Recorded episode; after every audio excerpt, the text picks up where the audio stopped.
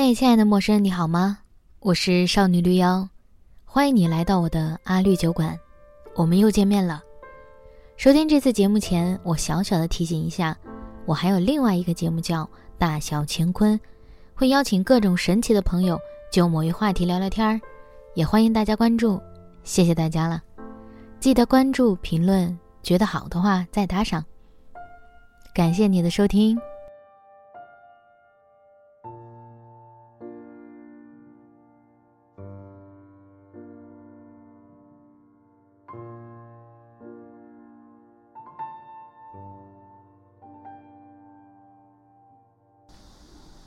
已经忘了从什么时候开始，我们的生活被生硬的分成了非必要与必要。非必要不外出，非必要不堂食，非必要不这样，非必要不那样。我认识的朋友里有一个为了遵守非必要的要求，已经三年没有回过老家。三年是个什么概念呢？我总觉得以现代这种时间的速度来看，三年相当于很久很久以前。在大禹治水的那个年代，他三过家门而不入，甚至有一次经过家门都可以听到妻子哄孩子的声音和孩子哭闹的声音，非必要不回家吗？所以他在外治水一下子就过了十三年。现代的三年多少有点这种感觉。必要与非必要的评价标准是什么呢？谁来评判我们生活中的各种大事小情是必要还是非必要呢？如果吃喝拉撒睡是必要，那么躺在草地上看星星是不是呢？那么饭后散步是不是呢？那么同事聚餐回家看妈妈，抱抱刚出生的大学好友的小女儿算不算呢？那么浪漫算不算某种非必要呢？不，不是的，我无意展开批评，我也无意像一个喋喋不休的上世纪中年愤青一样，去辩驳我们的生活该由谁来定义这种事情。我只是想提醒自己，别忘记，我们还有那些在非必要生活中寻找浪漫的能力。别忘记那些非必要生活的瞬间，也许才是生活敞开口子拥抱我们的瞬间。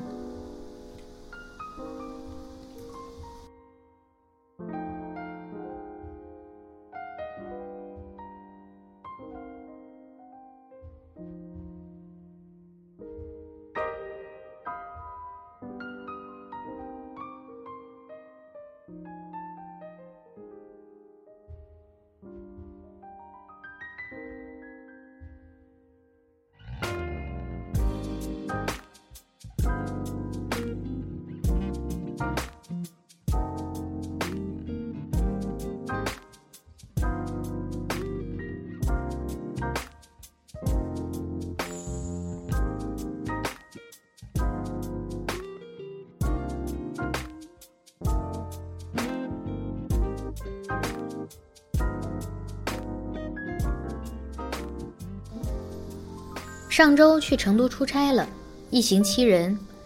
成都的天气和上海相比，温度稍低，但夏天在这里依旧是不很舒服的。我们出差工作的片区集中在双流区，并没有非常充分的时间去市中心感受当地的生活。但大部分小伙伴都来过这里，所以也并无太大的遗憾存在。倒是好几次打车经过一些地方，仍能让人窥见。这个地方的人们对生活的某种过法。成都的郊外有很多散步的地方，大片大片的草地上，零零散散的几个人在散步。同行的小伙伴看到这样的场景，时不时发出哇哇哇的惊叹声，最后以“在这里生活真的好舒服啊”作为结尾。那种久违的在生活中的感觉。确实值得惊叹。那些在郊外散步的人们，他们想过他们的生活是必要还是非必要吗？他们没有，我们也没有。我们活着，只想要自己的生活过得舒适。这种舒适不一定是赚多少钱、出差住五星级酒店、买多么贵重的包包，而是我想饭后百步走的时候，有人陪伴，有大片的草地供我们散步，这样也就足够了。出差不过是换个地方继续工作，人是难以有那种旅行的愉悦放松之感的。但每次看到这大片大片绿色的草地，哪怕只是在草地身边经过，都会让我产生一种充满希望的感觉。在生活的夹缝中，我们还有一点点可以用来呼吸的口子，那么再艰难的日子似乎也可以度过。我联想起自己前段时间几乎每晚都去散步，走类似的路线，去固定的面包店买些甜食回来。节奏鲜少变化，似乎有些乏味无趣。但散步时遇到的云是不同的，雨后的云要更漂亮一些，带着金边儿，一大团一大团的炸开，像一朵一朵绣球花儿，被什么人放在了天边。这些小小的变化，又让散步这件事情变得有趣。绿色的草地，散步的人群，像是在日常生活里撕开了一个口子。呼吸一下，我们就还能再坚持坚持。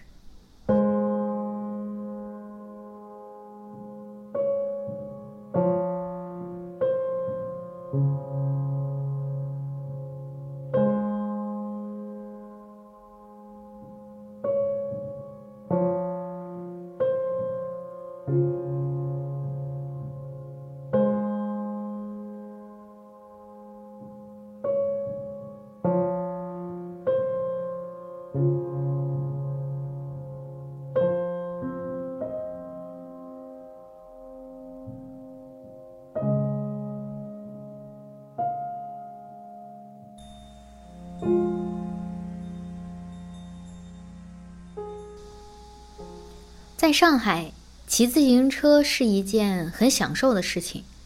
我们数次经过一所被爬山虎爬满整面墙的小学，可是却很少听到孩子们叽叽喳喳的声音。原因也许我们骑车的时间是周末，也许是现在孩子们放暑假了。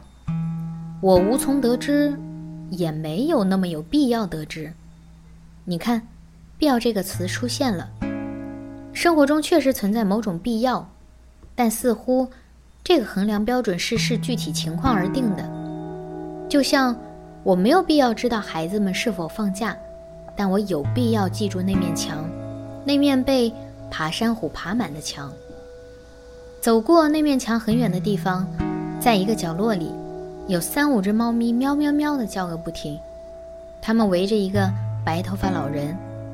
而老人正慢慢悠悠地掏出口袋，把猫粮撒在地上。那群小野猫就像得到巨大的恩典一般，低头恭敬地吃起来。我无法看到老人具体的样貌，我只是骑车经过了他一下。我想象他应该是面目和善。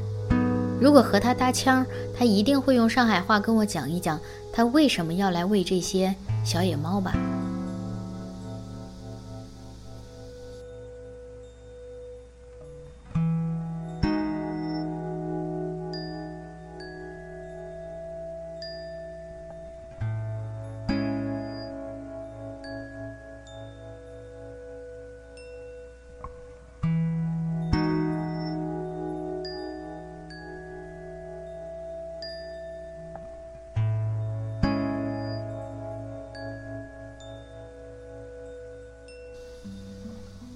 成都出差的一晚，我们加班的地方下了很大的一场雨，很大很大，像小学课本里形容的那样倾盆大雨。下雨的时候几乎没有太多需要我的地方，所以我跑到门口看大雨落下，背后是依然忙忙碌碌走来走去的人，面前是一泻千里的雨柱，角落的自动贩卖机前。雨水大片大片的从屋顶流下来，已经形成了瀑布。我注视着这一切，有种偷得浮生半日闲的感觉。为了记住那个瞬间，我打开手机里的备忘录，把雨声录了下来。时间不长，就当它是一段普通到不能再普通的白噪音吧。我时常会想，网上的那些白噪音都是怎么样的人录制下的呢？他们会不会像我一样，只是在工作的间隙偶遇了一场雨，突发奇想把他们录下来呢？还是他们并不像我这么随意，而是带着专业的设备，带着要录到美好的自然之声的愿望，走遍天涯海角，最后把声音录下来，带给耳机那边的我们呢？我不知道，但还是谢谢这些人。那么今天，我就把几天前的成都的雨带给你们吧。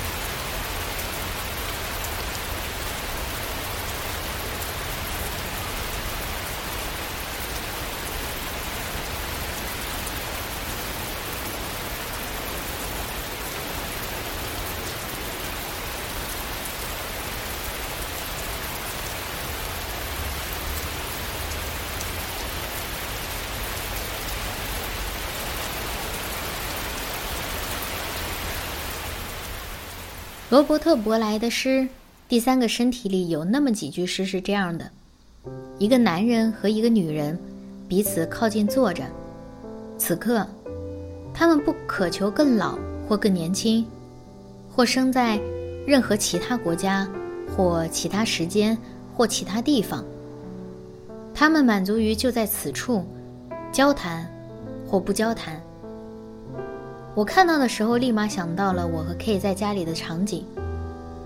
我和他在家中大块时间都是寂静的，我们划分各自的国界，彼此绝不干涉。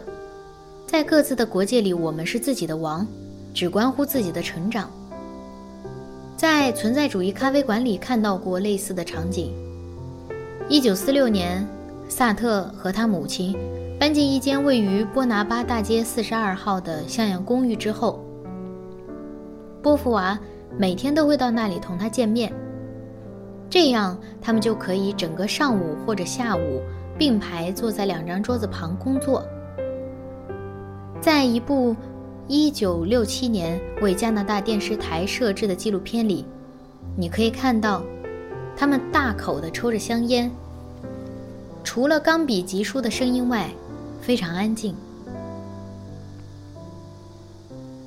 萨特和波伏娃似乎也是在一个空间里各自工作，我自然不敢把我们比作这些大师，我只是觉得在某种程度上，我们似乎都满足于此处，交谈或者不交谈都没那么重要，重要的是，我们需要这种非必要的生活，他们看似可有可无，看似并不必要。可要把他们从我的生活里夺走，对不起，我不答应。但愿我们都能在自己的生活里找到一个可以敞开的口子，可以让我们呼吸一下，哪怕是很小、很小的一下。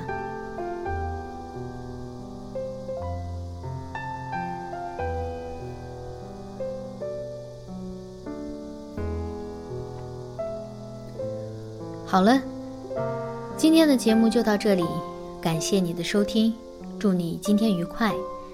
如果喜欢本期节目，欢迎收藏我的播客，方便收听更多内容。